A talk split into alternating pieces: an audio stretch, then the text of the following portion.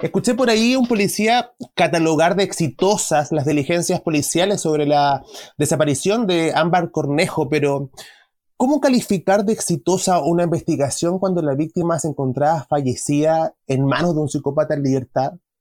¿Cómo hablar de éxito cuando, cuando existe un artículo que beneficia a los internos que tienen condena por más de 20 años a salir bajo libertad condicional, pasando los 10 años por, por buena conducta, entre comillas? ¿Cómo alguien puede obtener este beneficio cuando mata a dos personas de, la, brutal manera en que lo hizo? La forma en, que esconde los cuerpos, cómo los busca, cómo planea todo esto, cómo alguien así obtiene beneficios, cómo una persona que asesina premeditadamente a otra tiene acceso a estos beneficios. ¿Cómo hablar de éxito cuando, cuando Gendarmería no tiene las reales eh, opciones de rehabilitación y de, y de reinserción y deja libres a bestias para seguir dándoles de comer? ¿Cómo, hablar de éxito cuando Silvana, cuando Silvana Donoso, la ministra de la Corte de Apelaciones de Valparaíso, se pasa por cualquier parte el informe negativo de las investigaciones por doble homicidio? ¿Cómo hablar de éxito cuando cuando vale tres pesos la vida de una persona en, este país o, vale tres pesos asesinar a otro ser humano. La crónica de una muerte anunciada no puede ser catalogada de éxito. La crónica de una muerte anunciada no es más que el fracaso de un sistema que defiende más los derechos humanos de los asesinos que de las propias víctimas. Este es el fracaso de un país completo, es el fracaso de un Estado y jamás una muerte, señor policía que lo dijo en algún matinal, jamás una muerte podría ser catalogada como un éxito. En Chile, los femicidios aumentaron un 42% durante el primer semestre de este año. Sí, escucharon muy bien, un 42%.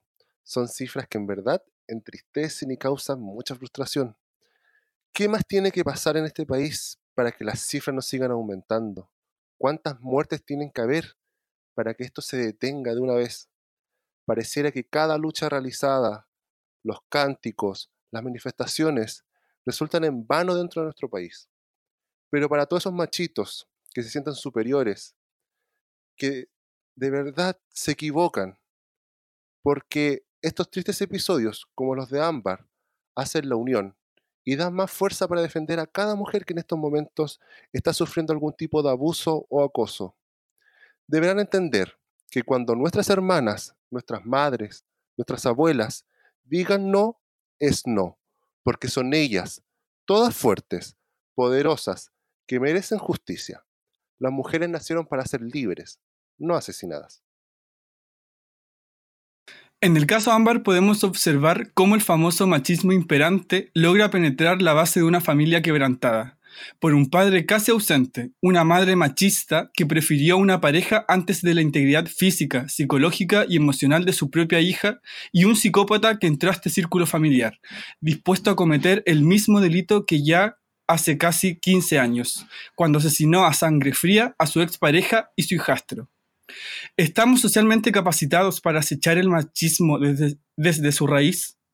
Cuando tenemos en Chile a un presidente impopular tirándose frases como a veces no es solamente la voluntad de los hombres de abusar, sino que también la posición de las mujeres de ser abusadas, a una ex ministra de la mujer llamada Isabel Pla, que, que, prefirió contar femicidios antes que hacer políticas públicas estrictas contra estas, diputados y senadores haciendo leyes dentro de una constitución patriarcal de una época dictatorial sin ser capaces de cambiarla hasta el día de hoy, todo esto ocurre en un contexto en que los medios nacionales televisivos son manejados por las grandes bases políticas machistas y heteropatriarcales chilenas, censurando noticias, mostrando morbosidades y exponiendo a las víctimas de femicidios, además de cuestionarlas como hemos sido testigos de los últimos casos de Antonia, Fernanda Maciel, Navila Rifos y ahora el caso de Ámbar. ¿Qué estamos haciendo mal como sociedad para que el machismo siga avanzando?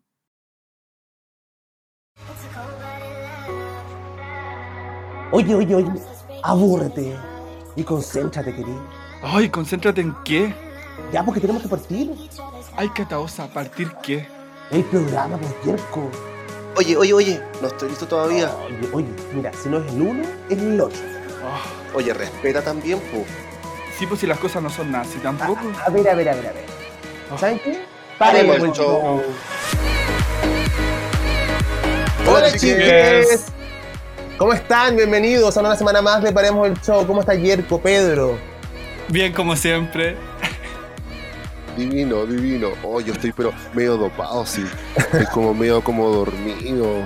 como Oye, que- sí, tuviste una operación hace poquito, pero antes de hablar de eso, antes de hablar de eso, quisimos partir el programa de una manera distinta. No, lo- no podemos estar ajenos a, a- a lo que pasó la semana recién pasada con, eh, con Ámbar Cornejo. eh, así que nada, quisimos expresar nuestra opinión, nuestra crítica también de manera respetuosa pa- para, para toda la gente que nos escucha también, porque no estamos ajenos a lo que pasa en nuestro país. Ahora sí, ¿de qué te operaste, hombre por Dios? No me vas a creer. ¿De qué te Me hice, operaste? me hice la cara de nuevo. No, eh, lo que pasa es que como estoy en. Concepción ahora, tengo Ya. mucho más tiempo y mucho más libertad para hacer cosas. Así te he visto en redes sociales. Aquí en otro, en otro país acá. Eh, claro. Entonces eh, dije, ya me voy a sacar la muela del juicio. Basta de Oh. hueva. No tengo nada Es- que hacer, me la voy a sacar. Sí, es, es ahora o nunca. Y el viernes me la saqué. Y ahora estoy como ¿Te duele mucho? ¿Sabéis que no? ¿Te duele mucho? ¿Sabéis que no? Porque es segunda muela que me saco. La primera, Ya. horrible. No voy a caminar así como. "Oh", cagado. Ahora no, sabéis que mi dentista, Pedro, ahí le mando un se llama Pedro también. Ah, mira. Pedro Maldonado, le dejo el dato ahí en tu Pedro Maldonado. Concepción, pleno centro.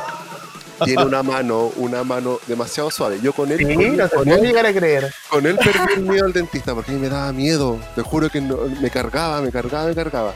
¿Te Con queda, él perdí todo el miedo. te queda, algún- te queda algún- te queda algún miedo por perder? Sí, todavía, todavía. ¿Todavía? Soy muy joven todavía, tengo muchas cosas por conocer. Muy bien. que esta pandemia me ha impedido. Pero nada, estoy ahora como muy, como muy dormido, así como con los, con los remedios pues, para los Sí, dolores. pues, obvio. Entonces estoy como. "Oh, Estoy ¿Está hablando de droga? estoy drogado, Está hablando de estoy droga. drogado". Ah. ¿Y tú, Yerko, tienes algún miedo aún? Porque yo te vi en la ningún- semana, pero yo te vi en la semana y tengo fotos Colgá, colgá. enamoradísimo en un, en un peladero. ¿Qué era eso? Era, Era un pastoral, cerro, era un verdad. Un cerro acá en Maipú. Un cerro de Puede Maipú. ir, Sí. A ti se te olvidó la cuarentena, parece. No, pero es que queda aquí a 10 minutos de mi casa. Pregunta: Ah. Maipú sigue en cuarentena, ¿cierto? Sí, sigue en cuarentena. ¿Y por qué tú estás allá afuera? Nuestra- y, y sin nuestra ropa. Es que necesitaba salir ya de esta cuarentena un poquito. Cinco minutos. Ah. Sí. Y hacer deporte, que es lo que más siempre yo he hecho en mi vida. Eh, ¿Se entenderá que una persona que hace trekking, no estar cuatro meses encerrado? No, imposible. Oye, te vi todo extremo ahí cruzando como un, como un puente, un riel. ¿Qué era Obvio, eso? obvio, si había que impresionar. ¡Eh! No tengo miedo, no tengo miedo. Yo cruzo, yo No, cruzo. crucé una eh, canoa, sí, se le dice canoa, que es como un, un canal de agua y yo tengo vértigo. El problema es que el, el canal pasaba por arriba y abajo había un río, no sé, yo creo unos 5 metros para abajo. Yo así no miraba, no miraba, decía no puedo mirar, no puedo mirar, iba al medio del río y veía que me caía. Lo que hace el amor hoy. no, lo el que, hace amor. el, lo que hace el empotamiento, hijo. No, yo me caía, yo me caía y yo al tiro, Jack, ¿estás ahí? Oh, lo pasó No, pero- muy bien, lo pasó muy bien, Lo pasamos muy bien, Sí. lo pasé muy bien. Lo pasaron muy bien. Oye, ¿y tú, Pablo, cómo lo pasaste el fin de semana? Sí, no, no, no, no, yo, yo tuve una semana, o sea, tuve una semana relajadito, una semana también relajadita, trabajando, leyendo harto, armando el programa, pero también la contingencia dio mucho de qué hablar y tenemos ya los titulares listos para partir la semana del día de hoy. Así es, Pedro, ¿no? Sí, Pablo, porque comenzó la entrega del bono de 500 mil pesos entre críticas y al pésimo servicio de postulación. Oye, es que se Una pasó. Sí, porque una infinidad de problemas tuvieron para sortear los trabajadores que se vieron afectados por sus ingresos debido a la pandemia y solicitaron el bono de clase media que había, eh, que había integra- integrado, entregado, Entregado la página del interno. Eh, durante toda esta semana se presentó caídas constantes, la información era errónea y tenía problemas para calcular los beneficios entregados anteriormente. Las autoridades hicieron un llamado a la calma y el ministro Briones sentencia a ir a la cárcel a los usuarios que mentieron en- al ingresar el bono. Oye, ese ministro Briones es que se pasa, que se ubique.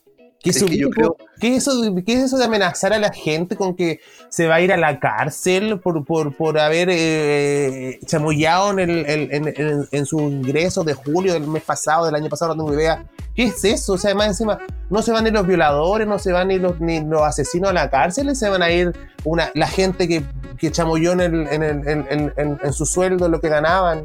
Sí, pues No claro, que estar amenazando a la gente. Menos En un principio se había dicho que, que el aporte iba a ser para las personas que tenían un sueldo entre 400 mil pesos y un millón y medio. O que hayan visto disminuido su, su sueldo en un 30%. Claro. Y es ahí cuando el ministro dijo, eh, hasta el miércoles recibimos 1.200.000 solicitudes. El problema que parece que varios no completaron bien los datos. Porque había un pero, un gran pero, que había que tener ingreso cero el mes de julio de este año, o sea, el mes pasado. Que eso es imposible, po. que muchos, o sea, al menos por ejemplo en mi caso, que yo estoy cesante desde enero, he tenido ingresos cero desde esa fecha. Claro. No he tenido ingreso, entonces yo, claro, yo postulé el mismo día, así como muy, muy Desesperado. Como todo, pues en realidad, si finalmente todos pueden postular al, A todos les faltan las lucas. yo, yo ingresé y me salía, claro, lo que recibí el 2019 por haber trabajado todo el año. Y eh, declaré que yo había recibido 0%, o sea, 0 pesos. Pasado. Y ya, hice clic, ya, y me salía la, la, de cierta forma, la solicitud enviada. Y como tú decías, Pablo, el ministro como dijo, a ver, a ver, a ver, a ver, como que mucha gente pidió el bono, como que no todos son clase media, como que no todos están como necesitados. po. Hicieron de nuevo todo esto. Y quedó igual de mal. ¿Por qué? Quedó igual de mal, pues, hombre, porque yo hoy día me metí, me he metido toda la santa semana, el fin de semana igual lo intenté. Sí, porque la Porque- página se caía constantemente. Sí, y ayer domingo, eh, ya desde el sábado que ya está habilitado eh, la, la- la inscripción para solicitar el crédito con cero tasa de interés. Y no Sí, puedo, a mí me dice que yo no puedo porque eh, recibí menos de las 400 lucas. Y ahí hay otro pero, porque finalmente, finalmente la, la- la- la gente lo que ve desde afuera es que, claro, dicen, para todos los que tienen un sueldo desde 400 mil pesos hacia arriba, pero la gente dice, ah, ya, yo tengo un sueldo líquido de 400 lucas, además me lo van a dar porque accedo. Pero no es así, porque hay letras chicas, pues señora. Hay letras chicas porque finalmente el Servicio de Impuestos Internos no se fija en el sueldo líquido que la persona gana, se fija finalmente en el sueldo imponible. Y, y si, mi, y si mi sueldo es imponible es de 380 lucas, cagué, pues finalmente, porque no puedo postular la cuestión. Sí, pues ahí se, vio, ahí se vio entrampada mucha gente. Claro, porque que- finalmente si, finalmente, si mi sueldo líquido, por ejemplo, es de 700 lucas, ¿cachai? Pero mi sueldo imponible es de 380, estoy cagado, ¿cachai? No, Porque ellos se fijan en el sueldo imponible. Lo que, lo que, las lucas que hacen, eh, el resto de mi sueldo para llegar a 700 lucas son, eh, son eh, honorarios, son las horas extras, son los, son los bonos, son los Y eso no lo cuenta el. Servicio de Puesto Interno. ¿Ah? Eso no lo cuenta el Servicio de Puesto Interno. No, pues, y eso, es lo que, y, eso, y eso es lo que no cuenta el Servicio de Puesto Interno. El Servicio de Puesto, de Puesto Interno cuenta solamente el, el- el sueldo el sueldo base más las gratificaciones, que eso es lo imponible. Y si eso es menos de, en menos de 400 lucas, está cagado.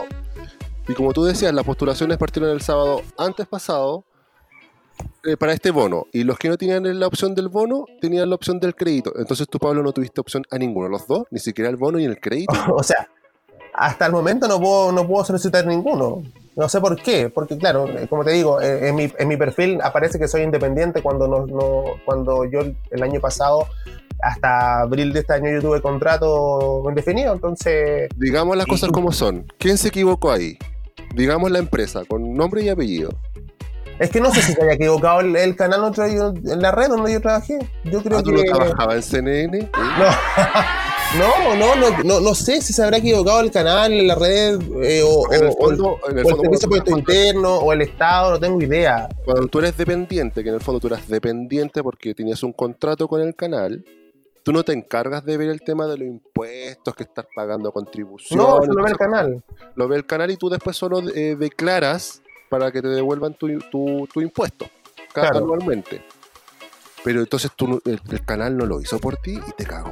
O sea, No sé, hija, mañana voy a llamar yo a la jefatura. Demanda. Como dijo la Luli, demanda. Hágase cargo. Sí, Para que alguien se haga cargo, porque Sí. finalmente si el servicio de puesto no me contesta el teléfono y el call center no, No. la callampa, No, ¿a y, ¿a quién chucha acudo finalmente? e Anda, anda a. Twitter, po. anda a Twitter y, y etiquetar al ministro. Porque este ministro se le hizo costumbre amenazar a la gente. Te lo digo yo al tiro. Empezamos con el 10% y desde ahí que está amenazando a la gente. Sí, po, y Sí, por, po. ejemplo, por ejemplo, a mí me llegó un correo ayer, el sábado, eh, como preguntándome nuevamente, ¿usted de verdad necesita el bono? Y yo así como, pero míreme cómo ando vestido. ¡Pobre! Confirmar, confirmar que lo necesito, por favor, y que me llegue rapidito. Le, le puse al ministro. ahí, Por favor, Y por favor que llegue rapidito, a la hora. Y en cheque. Mira, lo único que me ha funcionado hasta el momento es el 10%, que lo solicité el, trein- el primero de agosto y me va a llegar ahora el 17 de, de agosto. Sí, porque la FP Plan Vital, no me equivoco, y la otra más ya, está, tenía- ya. Yo tenía pro- yo tengo Provida, así ¿La que Provida? sí, ¿No te Mm, llegó todavía? pero vida, uf. Provida. ¿No te No, llegó la. Provida? Sí, sí, me llegó, gracias a Dios. ¿En serio? Oh, Sí. Fantástico. A mí me llega esta semana. Muy bien. Jueves se supone, esperemos. Vamos Ah, a ver igual. A- a ¿Sí? de- sí, sí. Ayer me llegó el correo con la aprobación. Siempre apruebo. Eh, Eh, Apruebo. Oye, otra cosa que no aprobamos son estas dietas medias raras. Oye, qué heavy, Ay, Pedro. Sí, porque todos quedamos impactados con la dieta y el cambio físico de Roxana Muñoz. Porque de porque- verdad era una dieta drástica. Cuéntanos, Juan. Así es porque a todos nos dejó preocupados la drástica dieta que tomó la modelo Roxana Muñoz, que consistía en ayunar 21 días. 21 días sin comer absolutamente nada. Bueno, finalmente la mujer terminó su dieta, eh, quedó macabra, de, de cara, porque está este, hecha, una, hecha mierda, de, el cuerpo es flaca, pero finalmente su cara es como un, un cadáver. eh, donde no consumió ningún alimento y solo se mantuvo con agua. De hecho, Ella publicó en sus redes sociales, hizo una historia, eh, hizo unas historias en Instagram, dijo, aquí estoy más viva que nunca, empezó a comer como frutita, creo que comió... Sandía. Sandía. Fue un, sí, un trozo de sandía el que comió. Mira la weá que comió, po. Dice que estaba muy feliz. Lo Está más, drástico, lo más drás- drás- drás- drástico de esta dieta que ella, eh, bueno, solo consumía líquido y era agua. Ni siquiera po. podía hacer té, no podía hacer café, no. Agua, No, solo agua. purita, agua purita de la llave. Bueno, no de la llave. Yo creo que Incluso ni siquiera se lavaba los dientes con pasta. No, y, y no, se- no- no ocupaba jabón tampoco. No, ni esa, mujer, esa mujer está, pero Eh, ¡Dios! eh, biondísima. Oye, pero la cara como le cambió, Oye. o sea, si la gente la puede ver en sus redes sociales, se ve opaca, como que se ve... No, está muerta, decirlo, muerta. Claro, se ve como una persona ya muerta. Bueno, está muerta de la tele, muerta de toda esa señora. La Roxana. Sí, pero- Es que a, mí me cae, la Roxana, pero no haría una dieta. Bueno, eh, hay que decir también que ya estaba, como que esta dieta estaba avalada por, por un especialista que estaba como a cargo de ella, que la revisaba constantemente, que iba. llama- sí, Loren Lockman se llamaba él. Sí, Sí. Es Sí, una y dieta él- que se ha hecho antes ya. Sí, pero él es una- un personaje controvertido porque él no es ni médico ni tiene estudios de nutrición y ya enfrentó un proceso en Estados Unidos por realizar estas dietas. Ah, mira, es como, Sí, es como un medium, es como algo así espiritual, no ¿o sé, no tengo idea, pero medio, medio aprovechador parece. La Sí, que Roxana no es primera vez que hace un tipo de dieta así. No. Como que constantemente ha estado con dietas mega ex- extremas, que en el fondo eso es. No, y lo- y curioso, ¿sí? No, y lo, lo relevante también de que la Roxana, después de que se sal- salió a, a la luz pública lo que pasó con este médico y que también dos personas murieron por sufrir problemas de salud mientras ayunaban en Ty Glenwood, eh, en Estados ¿Eh? Unidos, eh, él, se fue, él se fue después a Panamá y ahí que, instaló su nuevo centro. Ah, ¿Cachai? El tiene un mismo centro el viejo. Sí, él tiene un centro. Y eh, en Estados Unidos fue multado por 320 mil dólares por realizar di- estas dietas y por hacerse pasar como médico, nutricionista y poniendo también a la gente en peligro. Y ¿Sabes ella salió a defenderlo. En vía, vía Instagram, hoy día en la mañana hizo un live defendiendo al médico, con él también presente. Ah, estaban los dos juntos. Sí, sí, sí, yo me enteré de todo, pues hija. ¿Sabes Sí, porque que yo, esto- no, yo no haría una dieta así en, en estos momentos, porque uno, no estamos en condiciones como ambientales de salud. Las defensas se te bajan mucho, niña. Sí, po. O y una que tiene problemas de defensa. y uno que tiene problemas de defensa, te pega el, el- un virus, bueno, aparte del COVID, como otros Sí, po. virus, eh, porque obviamente tus nutrientes bajan mucho con este tipo de dieta, o sea, consumiendo solo agua. Mm. 21 Mm. días es, es- Porque claro, eh, expertos dicen que el ayuno de 16 horas eh, es recomendable, obviamente todo esto bajo a la, a la receta de un, de un experto, de un nutricionista, Claro. pero recomiendan normalmente que uno debería hacer ayuno 16 horas y la última comida comerla a las 8 de la noche Sí. y luego comer a las, tanto 12, comer. a las 12 del día. A mí me Claro. gusta comer de noche. No, y respetar los horarios. Respetar los horarios, pero sí a mí me pasa mucho de que también ahora en cuarentena como que uno dice en la noche, oye, ¿habrá algo rico para comer? Mm. O un quequito, chocolatito. Todos igual, po. Sí, po. Además que la ansiedad en, este, en esta pandemia ha sido tremenda. ¿Ustedes han hecho dieta? Yo no, yo no. Nunca en Yo- tu vida. No, no, yo comiendo a mis horarios. Cada 21 bien. días. eh, no, no, no, yo nunca he hecho dieta. Pero eh, sí como sano. Sé, sé que puedo decir que como sano. Ya. ¿Y tú, Pedro? Yo debo, que- debo confesar que he hecho esta dieta del ayuna. ¿Del no ya? constantemente. ¿Te ha funcionado, no? No. ¿Sabes que no? No. Te la hiciste mal entonces, porque saltaste un día. Pero sí, ¿sabéis por qué? Lo que me pasa es que soy. Uno se da cuenta, so- como soy la persona que necesita el desayuno para partir el día.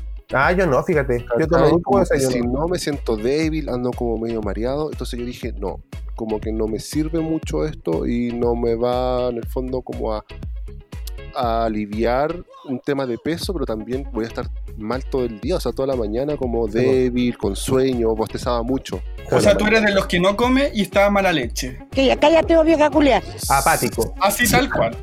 Sí, podríamos decir que sí. Respondo sí. apruebo. Yo, fíjate que yo, yo hice dieta como en 2013, pues yo era gordito. Yo hice dieta en 2013 y yo me acuerdo que iba en metro, iba en metro para, el trabajo y trabajaba en el mall Costanera Center. Entonces yo iba a trabajar mientras estudiaba. Entonces yo iba en el metro, iba leyendo el diario y un amigo me manda un link de una noticia de las últimas noticias con Copano que decía, no sé, bajé 20 kilos de peso y ahora soy otro hombre, otra persona. Yo dije, oye, si este guatón culiado bajó tanto peso, ¿cómo voy a poder bajar de peso yo? Dije yo. Así que me contacté con mi madre en ese tiempo. Le dije, mamá, necesito que me consigas un eh, nutricionista ahora ya. Pero la hora para mañana ya. Para mañana, para ayer. Mm. Ya me dijo. Me consiguió la hora, me dijo, fui para allá. Hablé con la doctora, no me acuerdo cómo se llama la puta. pero hablé con ella dicen. me hizo, me hizo el- el- la cuestión, me pesó, eh, me vio todo el cuerpo y me dio la dieta, pues. ¿Me vaya a creer que bajé 15 kilos en dos meses? 15 kilos en 15 dos kilos en dos meses. meses. Nunca más volví a bajar de peso porque pues, lo, lo volví a subir. Pero no, no lo volví a subir, pero claro, pero sí bajé 15 kilos en dos meses y estaba pero flaca, flaca. Yo estaba estupenda. Yo usaba poleras XS y camisas XS de Topman. Ahora es, eh, XS, yo tengo esas camisas aquí, apenas me echan en un brazo. Han pasado siete años. uh, Pero, pero solamente he hecho esa dieta y esa dieta fue la que me ha funcionado, con esa doctora. Yo creo que básicamente está, finalmente está en, en ordenarse con las comidas. eh, y también otra, otra opción que hay muchos como influencers que la hacen es como medir las calorías.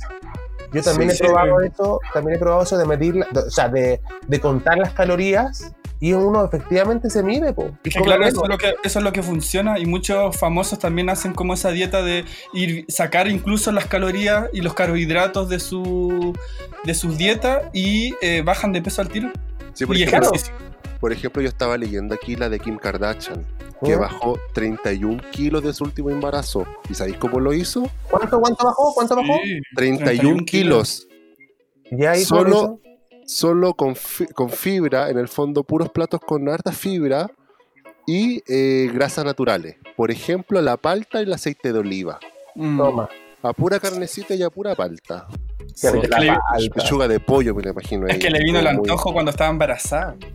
Sí, pues subió mucho de peso. Sí, pero y bajó 31 kilos a pura dieta. Entonces, en el fondo, como lo, lo principal que uno tiene que sacar de, de- de- de- de la alimentación son los carbohidratos y es lo que más Mm. cuesta. Sí, y la hermana igual, la hermana igual, Khloe Sí, la- Kardashian también bajó 18 kilos.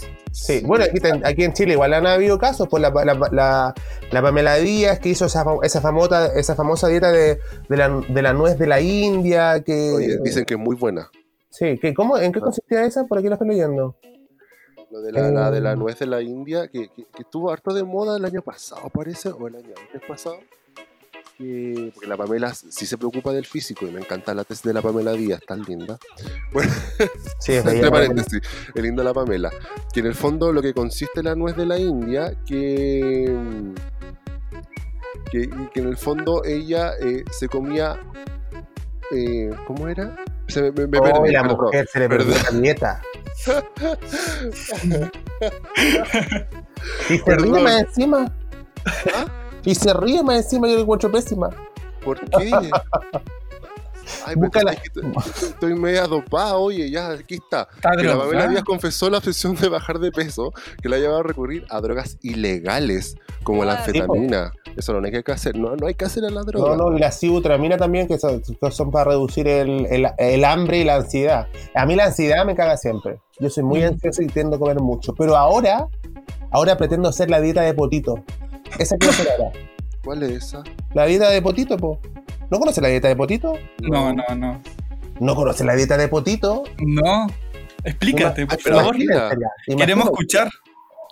No, la dieta de potito es básicamente una dieta basada principalmente como en centrar la alimentación en, en- en potitos infantiles.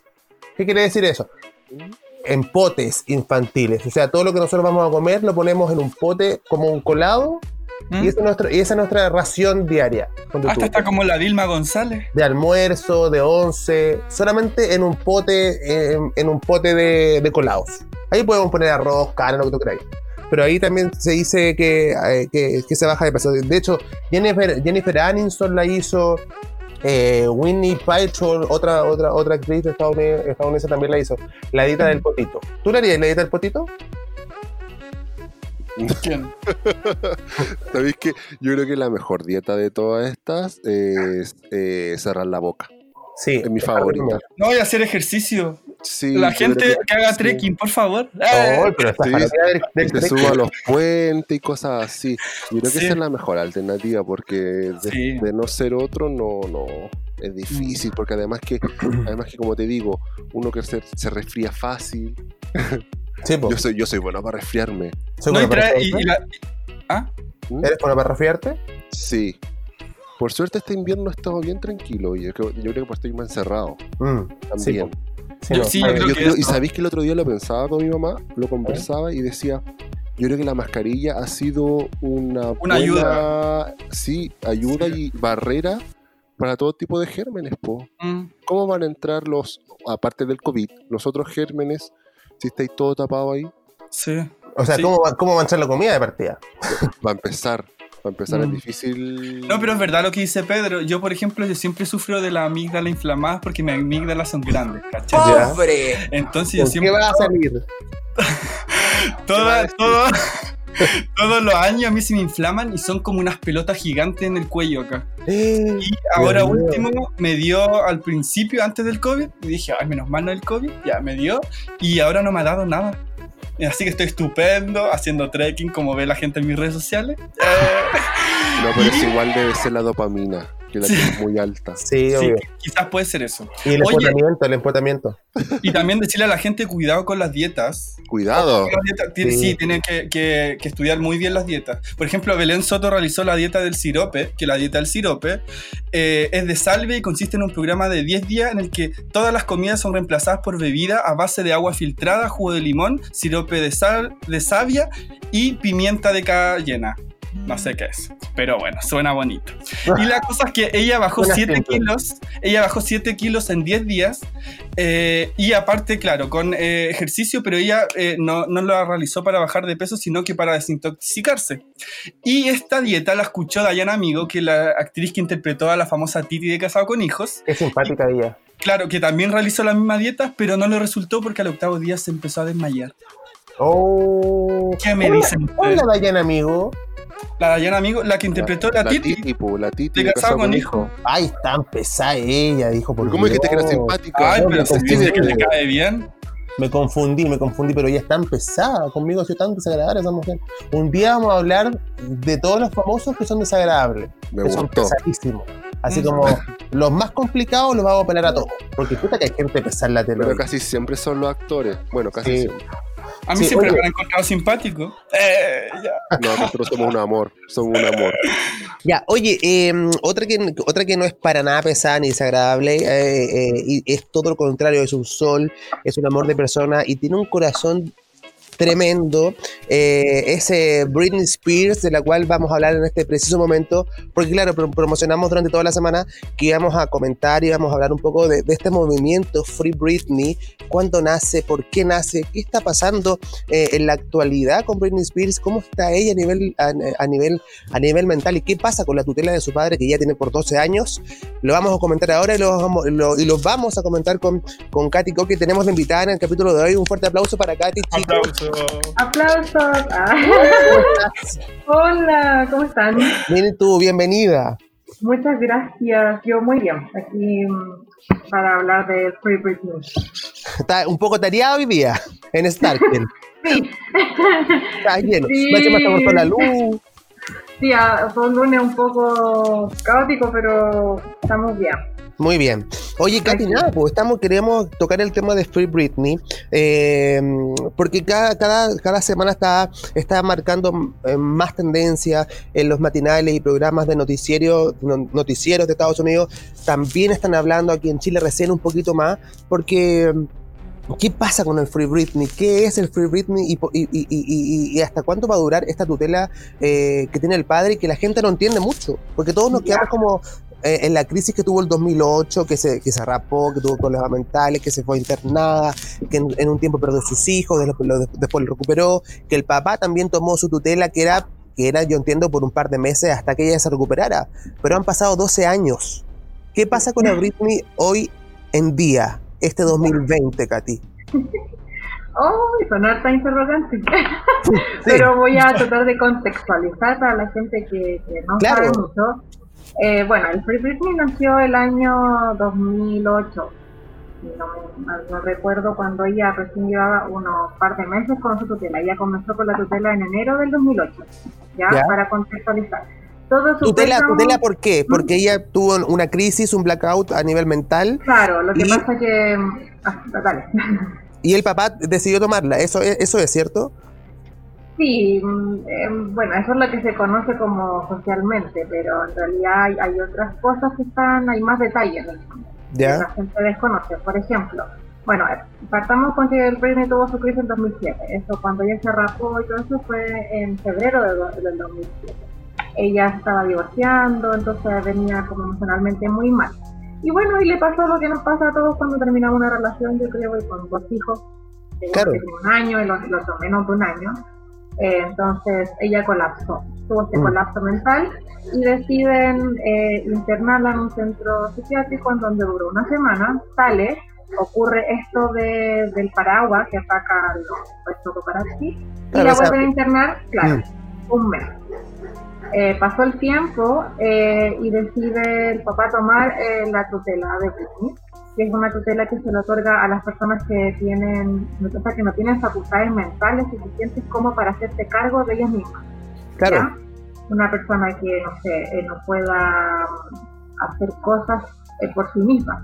Ya Claro. que en el caso, no en el caso de Britney, Ojo. momento. Ojo, Katy, que esa tutela eh, existe también en, nuestro país, también está, y en Estados Unidos se llama de, conservatorship, y se le da básicamente a las personas que están eh, casi como vegetales, en estado vegetal.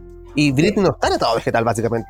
No, lo- el único eh, registro que existe con papeles demostrado es que el papá de Britney presentó esto como que Britney tuviese un problema de demencia.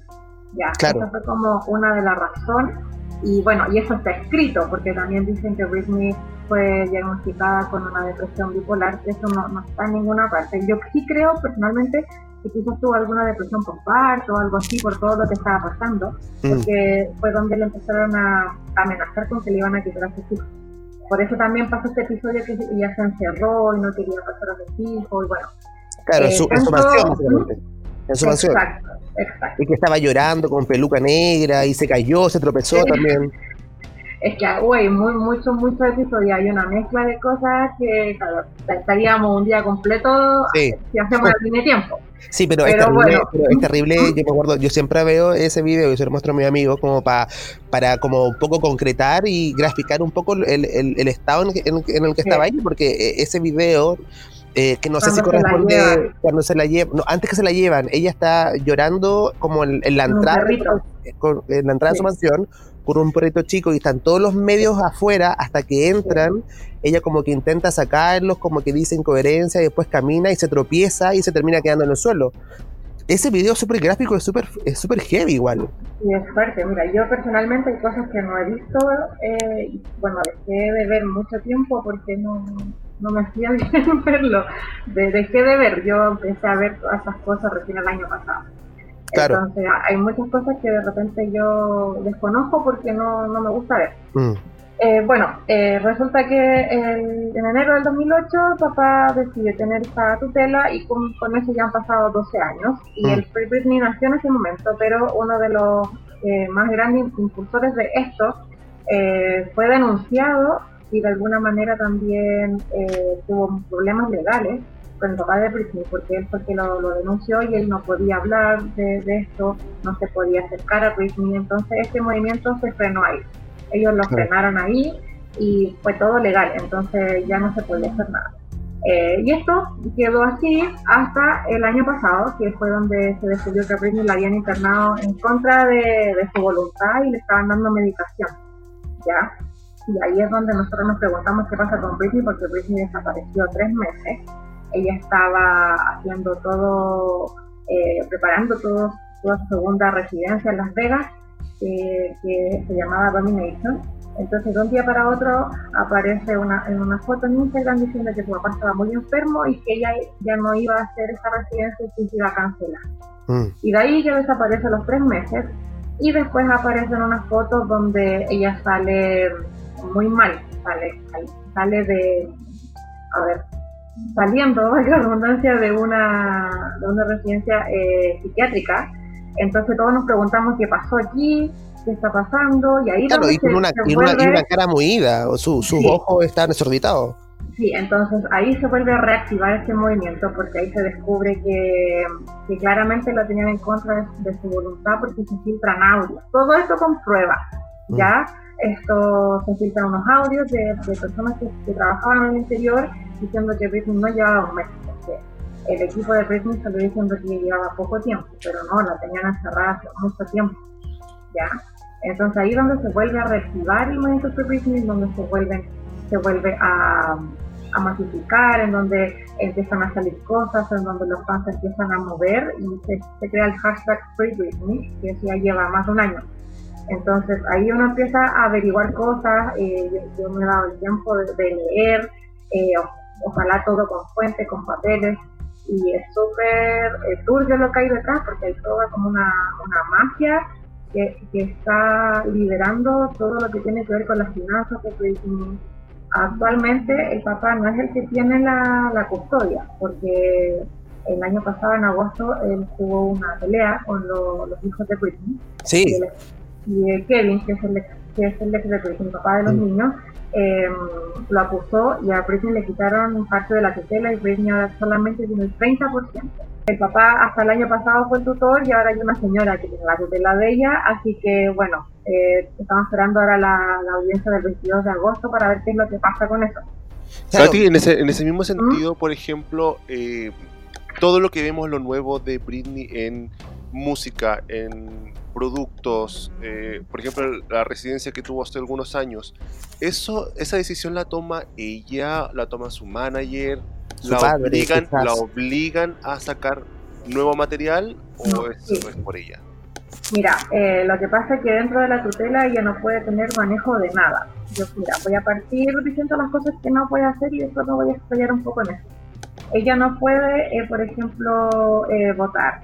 No puede, no tiene derecho a elegir. Eh, no tiene derecho a, a tener su- sus hijos. Yo no sé si la, le un, un examen todos los meses, no sé cómo controlarán eso. Tampoco puede casarse. eh, no puede tener sus propios abogados para, por ejemplo, defenderse o hacer alguna cosa. No puede tener control de su plata. Todo pasa por el padre. A Britney le dan una, una tarjetita con un código, ¿no? Parece, no sé exactamente cómo serán los más, detalles técnicos, pero ella no tiene acceso a su plata, por ejemplo, ir y comprarse algo por internet, no, eso no, no, existe en ella. O sea, no eh, tiene acceso a nada, nada. No, las redes sociales también se las manejan porque ella sube contenido, pero hay un equipo que está detrás. Entonces, por eso Britney también ha tenido hartos em, eh, problemas en cuanto a las cosas que quiere hacer, a las canciones que quiere cantar, porque ella es súper llevada a su idea es súper llevada su idea. Entonces, eh, hay cosas que ya no ha podido hacer y claramente todo lo maneja. Todo lo mm. maneja el padre, todo, pero absolutamente todo pasa por el papá. Ella no puede tomar ninguna decisión propia. Entonces, por eso yo creo que ya no ha hecho nada. ¿Qué le pasa a ustedes cuando se ven enfrentados a esto de que eh, en lo práctico todo lo, lo, que tenemos de Britney en los últimos ocho años ha sido casi obligándola a hacerlo, pero igual queremos consumirlo, porque la amamos. ¿Qué pasa ahí con mm. ustedes como fanáticos? Lo que pasa es que mm, hay como sentimientos encontrados, porque claramente uno, como dices tú, consume. Y claro, y toda la plata que en el fondo cae, eso se reduce, eh, va a, a los bolsillos de otras personas, porque Britney sin saberlo eh, el papá y, otras personas más tienen muchas empresas fantasmas que prestan servicio para, pero que tienen que ver con otras cosas. Entonces hay mucha plata de la, de, la porque todo esto es súper público, que, ha desaparecido, que no sabe dónde está y también hay un hay un cuento con la corte porque el papá de Britney tiene que presentar papeles anuales, eh, en el fondo diciendo dónde está la plata, qué hace con la plata. Entonces, eh, para nosotros igual es un poco hacer el llamado y lo que se está haciendo es a no consumir cosas de Britney. Ah, Por ejemplo, hace poquito, la semana pasada, eh, se, lanzó un nuevo perfume, entonces hay como una ola entre los fans a, no consumir.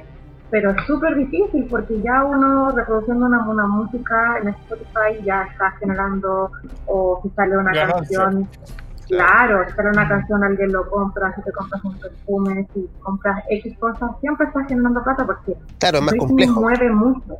Mm. Entonces, hay un, hay un llamado como a, a los fans a no, no, consumir. claro, hasta que esto ojalá termine y podamos ver realmente eh, lo que Britney quiere hacer y no lo que le obligan de alguna manera. Oye, Katy, Katy, y tú has tenido la oportunidad, mucho más que nosotros, de tenerla en, frente al frente al frente en varias ocasiones y por distintos años. ¡Qué suerte! Yo solamente una vez. ¿Cierto? Y, no, y, más encima la, tuvo al lado en una foto al lado de ella, así como amiga, te amo. Oye, yo, yo debo decir que se veía 10 veces mejor la Katy que la Britney. Ay, no, está mal, la Britney. Oye, pero es que yo creo que yo creo que eso es un, pensamiento generalizado de todos, porque la Britney, claro, está, no estaba en su mejor momento, estaba más gordita y todo, y la, la Katy siempre, tú Katy siempre has sido flaquita, siempre has sido muy flaquita, muy menudita, entonces verla, ver, verla las dos juntas era heavy. Katy, pero, pero ¿cómo fue para ti ver, ver este, este, cambio en Britney? Como en el fondo sus, sus gestos, sus movimientos, ¿cómo fue para ti verla ahí? En persona, eh, claro.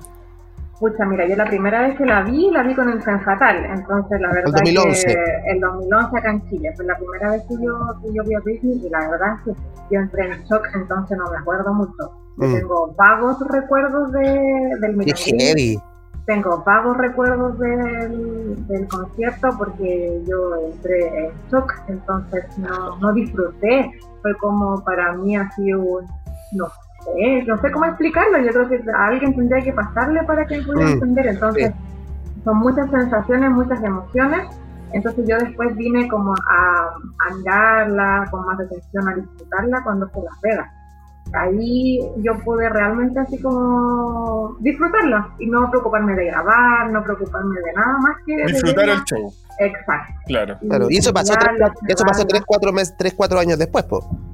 Claro, eso fue en 2014, 2015, 2016, que yo pude verla. y, en, y en Las Vegas, en Las Vegas. Y en Las Vegas, que no es menor. Sí, no, fue, fue súper rico y, y, claro, pude ver como un poco también la evolución Mm. Entonces eh, fue entretenido porque también nos regalaron eh, la experiencia de los Billboard, entonces pude ver los Billboard del 2015 cuando cantó con Miguel Zaleya y ahí también se ve un poco el trabajo detrás que hay porque esto fue fue todo grabado y supuestamente mm, estaba en vivo desde los Billboard, pero como Britney no podía pisar otro escenario por contrato, eh, tuvo que grabar ese show dos días antes, que fue un día viernes, y lo lanzaron el día domingo como si estuviese en vivo. Y ahí estuve yo. Entonces fue, fue bacán también ver eso, fue parte de eso. Eh, eso mismo te quería preguntar yo, Katy, porque claro, nosotros conocemos a la, a la Britney histórica, muy empoderada, muy histriónica, eh, muy libre en el escenario, muy relajada a nivel facial, gestual, físico, eh, movimiento. Pero después del 2010, diría yo, 2011, vemos ahora a Britney mucho más mecanizada, mucho más maqueteada, mucho, mucho más robotizada. y sobre todo en este último tiempo. ¿Cómo, cómo, cómo ves tú esa robotización de ella en vivo? ¿Lo, lo, lograste percibir? ¿Es así de mecanizada? Eh, eh, ¿Se ve así o no? Sí, sí, totalmente. Lo que pasa es que, a ver, yo creo que cuando te pasan todas las cosas que te han pasado, porque mm. le tienes fobia a la y yo creo que le tiene fobia por una cosa de que por tanto tiempo perseguía por paparazzi, tenía los taxes encima y tenía 30, 40 personas encima de ella, ella le mm. tiene temor. Entonces, eh, yo creo que hay alguna repercusión en sí después de todo eso y de estar como en el ojo de... Y desde chica. exacto. Entonces, eh, y después que vino esta sobreprotección con ella, que mm. no la han dejado ser, eh, que siempre ha sido como muy reprimida, eso también se refleja en el cuerpo y se refleja en la actitud. Entonces, está todo súper mega pauteado porque le dicen lo que tiene que hacer y lo que no tiene que hacer. Y ella también lo, lo dice en el For the Record, que es el documental. Eh, porque ella le preguntan si en ese caso ella siente que su vida está muy en por todo lo que le ha pasado y ella dice ¿Me escuchan? que, que está muy controlada entonces, oh, oh. Al, hecho de estar tan controlada, no tiene permisiones, no tiene la oportunidad de equivocarse, no tiene la oportunidad de, en el fondo, mandarse una cagada de nuevo y después decir, hombre, claro, de hacer de esta forma. Exacto. Entonces, claro, la gente dice, este Britney es como un robot, este Britney, pero es que de alguna manera también la tienen así porque eh, no la dejan eh, no la dejan ser si te dejan ser es muy difícil que tú puedas encontrar una identidad dentro de toda esta de esta industria.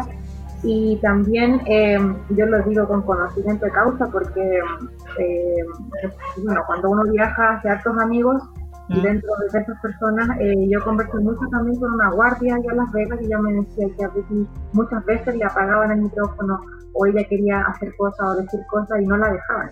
Y si Britney estuviera tan mal, estuviera con demencia, como se dice en los papeles, estuviera con bipolaridad, yo creo que no podría haber empezado a trabajar. Mira, yo tengo una línea de tiempo aquí, que hicieron unos fans, eh, de cuando ella comenzó a trabajar y ella empezó a trabajar casi a los tres meses después de que de que empezó con esa tutela.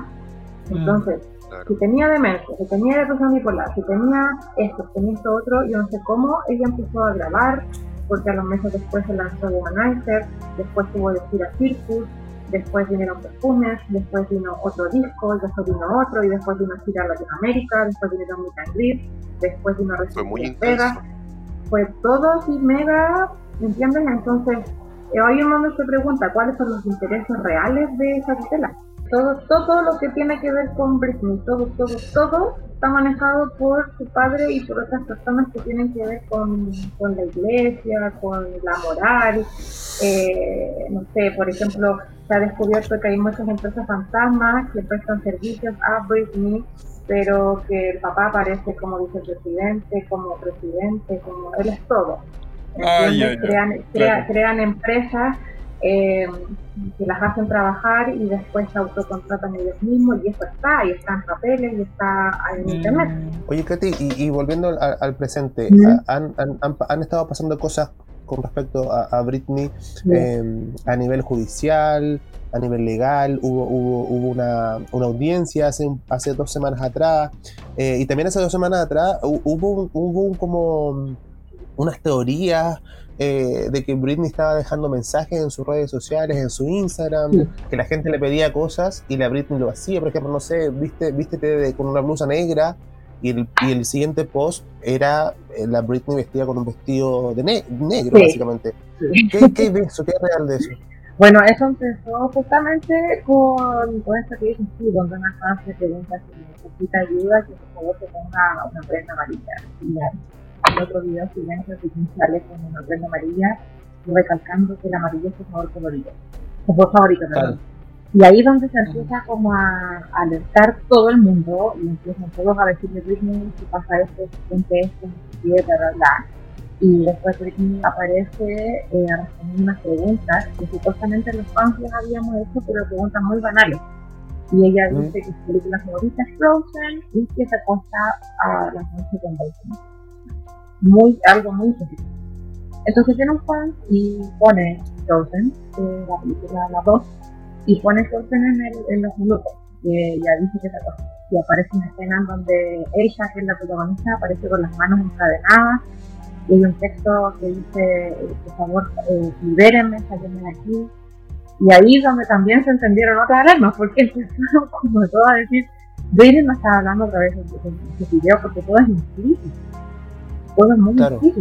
Ayer subió también un texto que había visto una película en donde, eh, de alguna manera, la persona que, que manejaba a una, a una, a una mujer llevaba todos los, los créditos de su triunfo por los triunfos eran de ella, hablaba también de los hijos, pero todo muy eh, centelino, ¿entiendes? Mm. Entonces ya estamos todos muy atentos a lo que sube y a lo que dice, porque Britney a mucha gente la encuentra como la palabra hueona, como, como tonta, como la tuya, pop, pero Britney es súper inteligente, o sea, la, la yo creo que ha llegado donde ha llegado, claro, 12 años que ha estado sin libertad, pero también de alguna manera ella eh, ha, ha plasmado eh, una inteligencia súper eh, distinta para mí, porque Claro.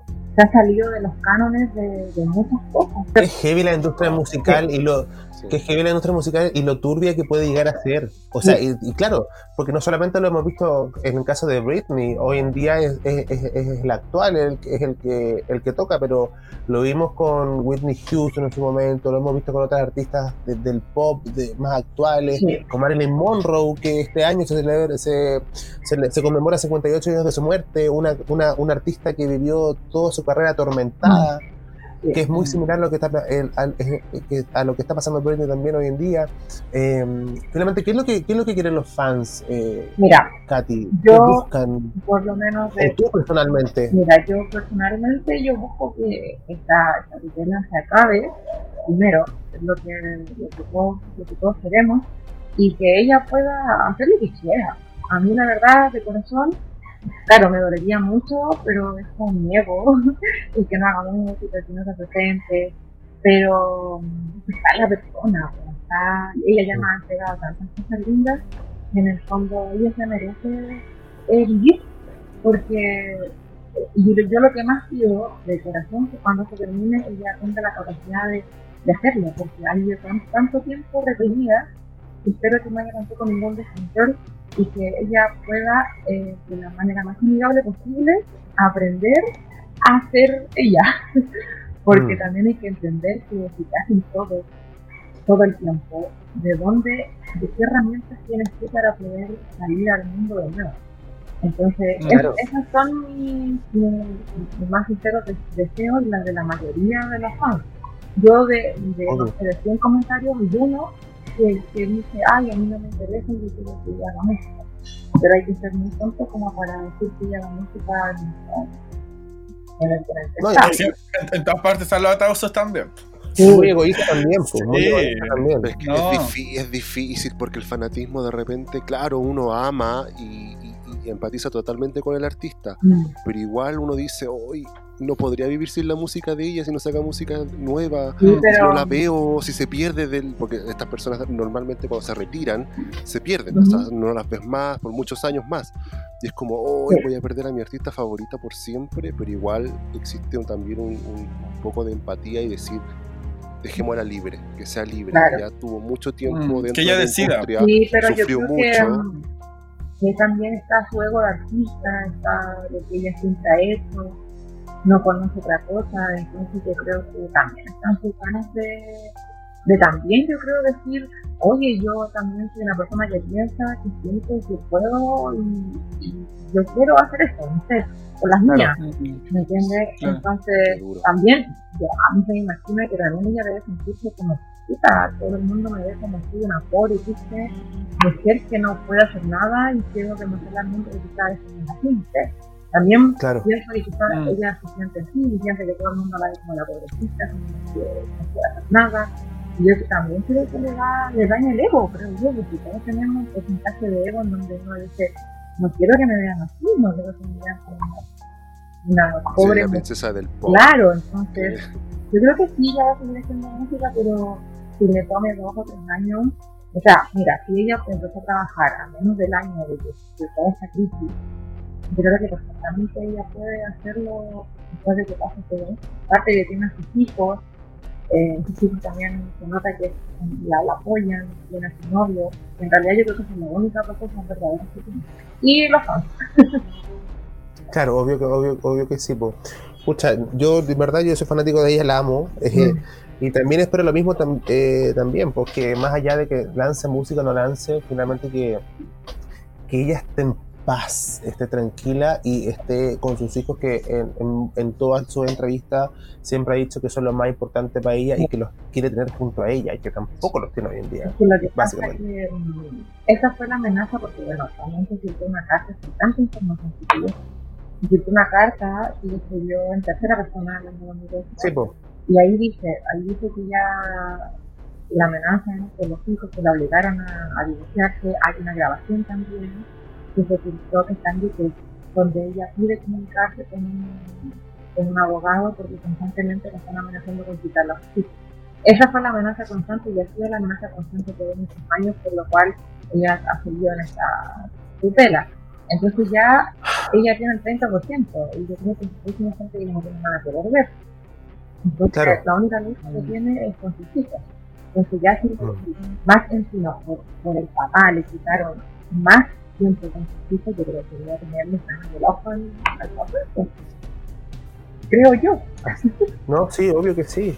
Mira, ojalá ya para, para, para, para ir cerrando, Katy, Mm. ojalá la jueza sea bien sorora, Mm. bien sorora eh, con, con Britney este 22 de agosto o 18 por ahí, eh, la escuche y, y le dé el favor, básicamente. Y que sea, básicamente, que, que sea sorora, Mm. eso, que sea empática, que sea empática con una mujer que lleva 12 años recluida, básicamente, de su vida y de su propia carrera y, y- y ya está. Yo creo que no hay más que analizar, está todo a la vista, yo creo. Sí, lo que pasa es que Mm. lamentablemente la gente ignora tantos detalles y solo culpa, porque a veces todavía siempre dicen que, que Britney está loca, que Britney no, no se cargó su vida, que Britney aquí, que Britney acá, pero nadie se pone a pensar que, claro, Britney será una super estrella, pero Britney es una persona como yo, que también es un ser humano, entonces yo creo que cualquier persona con un término, una relación como la que fue la de ella con dos niños, no dos años, con toda la fama y con equipos completos siguiéndola, yo creo que cualquiera eh, tiene su mal día y el ataque de, que Disney tuvo con el paraguas un paparazzi, yo creo que es una de las cosas más Claro. intensas que se pueden, Claro. se pueden hacer, o sea, yo creo que uno, uno mide eso con todo lo que a ella le, le han hecho, porque la gente dice, ah, pero es que ella era súper estrella y ella, ella tiene que aguantar. Que es, la- es el No, y también, claro, y, y en una industria machista también. Sí, Muy machista que la industria musical, que sí, siempre manejada eh, por hombre y todo, y ella se dio, se abrió camino y supo hacer todo lo que ha hecho y, y la música y todo. sí. Así que yo creo que a la gente un llamado Mm. a no, Sí, a no juzgar a no juzgar tanto al otro porque uno no sabe uno desconoce ciertas cosas y cuando uno desconoce ciertas cosas mejor opinar u opinar, pero con argumentos y no desde la crítica, porque cualquier opinión Sí. desde la crítica nunca es buena, no sana. Mm. Ella es, Así. y con toda esa lucha que está de las mujeres, del feminismo, yo me he Claro. escuchado la, mayoría de las mujeres son las que critican. Yo el otro Sí, día en pues, TikTok sí, sí. me puse a leer los comentarios y las mujeres así como que la hacían mierda. Yo decía, y ellas mismas son las que están poniendo después las fotos en blanco y negro, cosa que yo tampoco, yo no hice porque me dio como rabia, como que dije, Sí, pues sí te leí, me, te leí. me leí ya. Eh, yo dije, Sí. puta, qué lata, porque yo trabajo mucho con mujeres, he visto cómo se vuelan, como hasta uno mismo de repente lo hace, y están juzgando a una persona que no saben realmente lo que pasa. Eh, no, pues uno tiene que ser eh, solidario y tiene que llevar el estandarte de 24-7, pues, ¿no? cuando se muere alguien o cuando ocurre algo. Así que un llamado ahí a todas las personas a que antes de, de juzgar, eh, piensen un poco más Y y empatizar. Mm. Lo mismo que le voy a pedir, lo mismo que le voy a pedir a la jueza. Empatía. Y por favor que no juzguen a Britney. Mm. Te queremos agradecer, Katy, por, por, por estar con nosotros en, este capítulo, por hablar, por, por hablar de, de este movimiento. Hablé harto. Y de, y está bien, conversamos harto del tema actual, de lo que está pasando hoy, que es lo importante para que la Mm. gente entienda por qué la Britney está, está así ahora y por qué tiene esta actitud y por qué, y por qué es el Free Britney. Así que te agradezco una vez más, Katy, un beso enorme. Gracias a. Eh, esperamos ver, esperamos ver ese, ese, ese, ese show que, que tienes preparado eh, prontamente. Sí, ojalá que no me sigan bloqueando y, y bueno, a la gente que se interesa, vayan al perfil en Instagram, voy a estar haciendo videos porque hay mucha información con respecto a esto, Sí, pero voy, me tengo que tomarme el tiempo, tengo que tomarme el tiempo de, de buscar las fuentes porque me gusta hablar cualquier cosa y trau- traducir las cosas, así que claro. ahí yo voy a estar. Como debe ser. Exacto. Así que aquí, Free Britney Forever. Sí. Y gracias por la invitación y por generar la instancia. Bacán. Sí, Bacán. gracias Más por aceptar. Sí, obvio que sí. Así que Un vamos- aplauso para la invitada. Gracias. Sí, obvio. ¿Qué Besito, nota me Katy, que estés muy bien. Un 7, un 7 como siempre. Un, un logrado, bacán, chiquillos. Un beso a todos, que no los conozco a todos, pero qué rico y éxito y hasta bendiciones para su programa de aquí en adelante. Gracias, Linda. Gracias, Katy. Que estés muy bien. Un besito, chao. Chao, chao. Gracias. Dale, gracias a ti. Ya, ahí Oye, estaba estoy, estoy, estoy muy feliz, estoy muy feliz porque uno creció viendo a esta niña en los shows, Sí, pues la disco. Y uno decía, que "Ay, sí". qué ganas, qué ganas de, de conocerla y hablar con ella y preguntarle tantas cosas porque creo que ha sido una de las pocas que ha estado frente a frente, oye, a la Y, varias veces, porque te escuchaste Varias que veces. que estuvo como 4 o 5 veces en Las Vegas. Sí, Oye, más que en Chile, no, o sea, más que Mm. la conoce así como mejor amiga. Hola Ah. amiga, ¿cómo estás? Bien que la ha ido, bien que la ido- Yo creo que voy a hacer doble también. ¿De qué podría ser doble tú? Oye, ¿qué voy a hacer doble yo? Doble. Doble cuarto libra. Oye, se nos fue el programa volando, niña. Oye, pero antes de, antes de que se nos vaya, se nos vaya. Se nos yo no vaya, vaya. Yo no, yo no puedo dejar de preguntarle, ¿Mm? porque nosotros la semana pasada dijimos que el próximo Es capítulo verdad. íbamos a preguntar cómo iban, cómo iban nuestras relaciones, cómo iban nuestros conocimientos. Así que yo quiero preguntarle a ayer que inmediatamente, ¿cómo va tu relación con ese hombre del cerro? Mira, na- na- o sea, todo bien, todo bien. Espectacular, va creciendo algo tan bonito. ¡Eh! Y, y eso, Ah, corto, eso. corto, Lo demás se lo digo a él. Un besito. Ah. Qué asco, Dios mío, me de llorar. Uy, que le salió Maldonado. Oye, Pablo, ¿y tú? Ay, ¿Yo como la? Maldonado. Leamos comentarios, comentarios, leamos comentarios, Pablo, comentarios. Yo estoy bien. Es que, lo, es que lo mío está fuera de Santiago, entonces tengo que esperar que pase la cuarentena para ¿Cómo retomar. eso? ¿Cómo eso fue? Es, es de, es de- es de- de fuera de Santiago, po. Mm, Ya. Entonces no está. Pero mira lo, que- lo que, lo que es la vida, oye, porque yo, yo no, o sea, hablábamos hace mucho tiempo ya, como un año, y lo vine, a, con- lo vine a conocer recién, pero hablábamos como muy, como muy a lo lejos, ¿cachai? Mm, Ya. Y lo vine a conocer recién el primero de marzo de este año, Antes de la, de la dos semanas antes. Y cuando, yo, Antes de todo. y cuando yo iba a volver a Viña, pasó la cuarentena. Y ahí quedamos. Ah, ¿Qué de me Viña. decís, la mala cueva de Viña. Oye, la ¿Se mala. le salió? No, no está tan No, si lo, di- lo, tampoco. quise, lo quise decir yo nomás. Ah. Mira la mala cueva de una olla. Sí, po. mm. Te demoraste Pero mucho por ir lenta. Sí, pues no, sí, pero, un año. pero mira, finalmente lo bueno es que toda esta, toda esta, todo este tiempo como que hemos estado hablando y, y bueno, onda. así que lo más seguro es que cuando termine la cuarentena Qué eh, romántico. vaya Viña o, o venga para acá ella. Ah, te imaginas, ella. ¿Cómo se llama? María. Ah, te imaginas. María. María José. La María José. Oye, María Trejoco. ¿Y tú, Pedro? Yo, mira, yo muy tranquilo conmigo mismo. Eso es lo que importa. Viendo Es que tuve-. Es que yo tuve una mala experiencia previa Sí, a la cuarentena. ¿Por qué? ¿Qué pasó? Ay. no, una relación media tóxica. Entonces Ah, como que pero- quedé traumado ¿Y y cuánto duró esta relación? eh, verano y principio de la pandemia, sus cinco meses. Ah, ya. Fue cortito, pero fue como que se hubieran sido Intenso. cinco años. Pero tú no soy mucho de subir historias con en relación. Como que no hay ninguna historia tuya como enamorado, como porque el Pedro, el Jerko, sube fotos.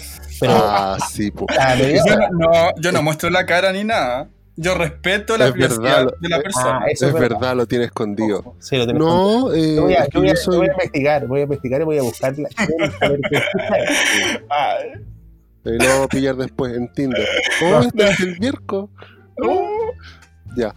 Pero no, yo estoy súper tranquilo, eso es lo importante. Como que me estoy reencontrando conmigo. Eh, Eso es lo importante.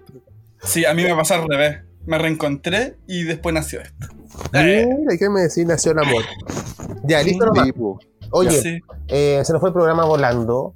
Mm. Quedaron, quedaron varios temas fuera, dentro de, dentro de carpeta, pero que lo vamos Dentro, a ir fuera. Dentro y Y lo vamos a tomar después. En los Sí, próximos así, le gusta al Pablo. Dentro fuera. Dentro y Vieja fuera. Bien seguido. ya, oye, gracias a todos por habernos escuchado. Gracias a la Katy que estuvo en el programa del día de hoy. Sí, muy entretenido eh, el programa. Me dejó muy angustiado este tema. Déjame decirte, oye. A mí igual. Hay que seguir escuchando triste. Britney. Escuchemos Britney para tirarle buena energía. Pero con responsabilidad. Take it, take it, take no more. Escuchar, Eh, escucharlo, escuchar lo que hay, ya hay y no hay que pedir más cosas, porque no. Sí, respeto, y, respeto si a la ven- Britney. y si viene algo más, bendiciones. Ay, mm, pero no sé. Ya. Ya. sí. Un saludo para, toda- para toda la gente que nos ha escuchado también. Y sí. que nos siga en las redes sociales, por favor. Paremos el show, arroba en Instagram. Un saludo para él, ¿no? Al revés. Lo dije al revés. Arroba paremos el show en Instagram. Ya, y un saludo para, para él, ¿no? ¿Para quién? No sé, pues te pregunto. Sí, un saludo también para él. Eh. Oh, mira, yo, yo no quiero hacerte mal, Yerko. Yo, yo te tengo mucho cariño. Ojalá que el ¿Qué? capítulo 100 al 100 de este podcast se ¿Mm? mantenga ese saludo al final del programa. Lo espero, lo espero, porque si no Por eso paso a paso hay que estar seguro. Eh, Claro. Y cuando, Dijo Dijo cuando lleguemos, cuando, cuando lleguemos al capítulo 100, si Dios quiere, te voy a mostrar este minuto. Minuto, minuto 126 te lo voy a mostrar. Mira, escucha, a quién le mandaba saludos. A ver si es el mismo. ¿Ya? No, Te no hay que. Chaito, mil besitos. Eh, Ya, besos, chiquillos. Nos vemos la Ya. próxima semana, que estén muy bien. Pásenlo bien, chao. Tú también. Nos vemos, chao, chao.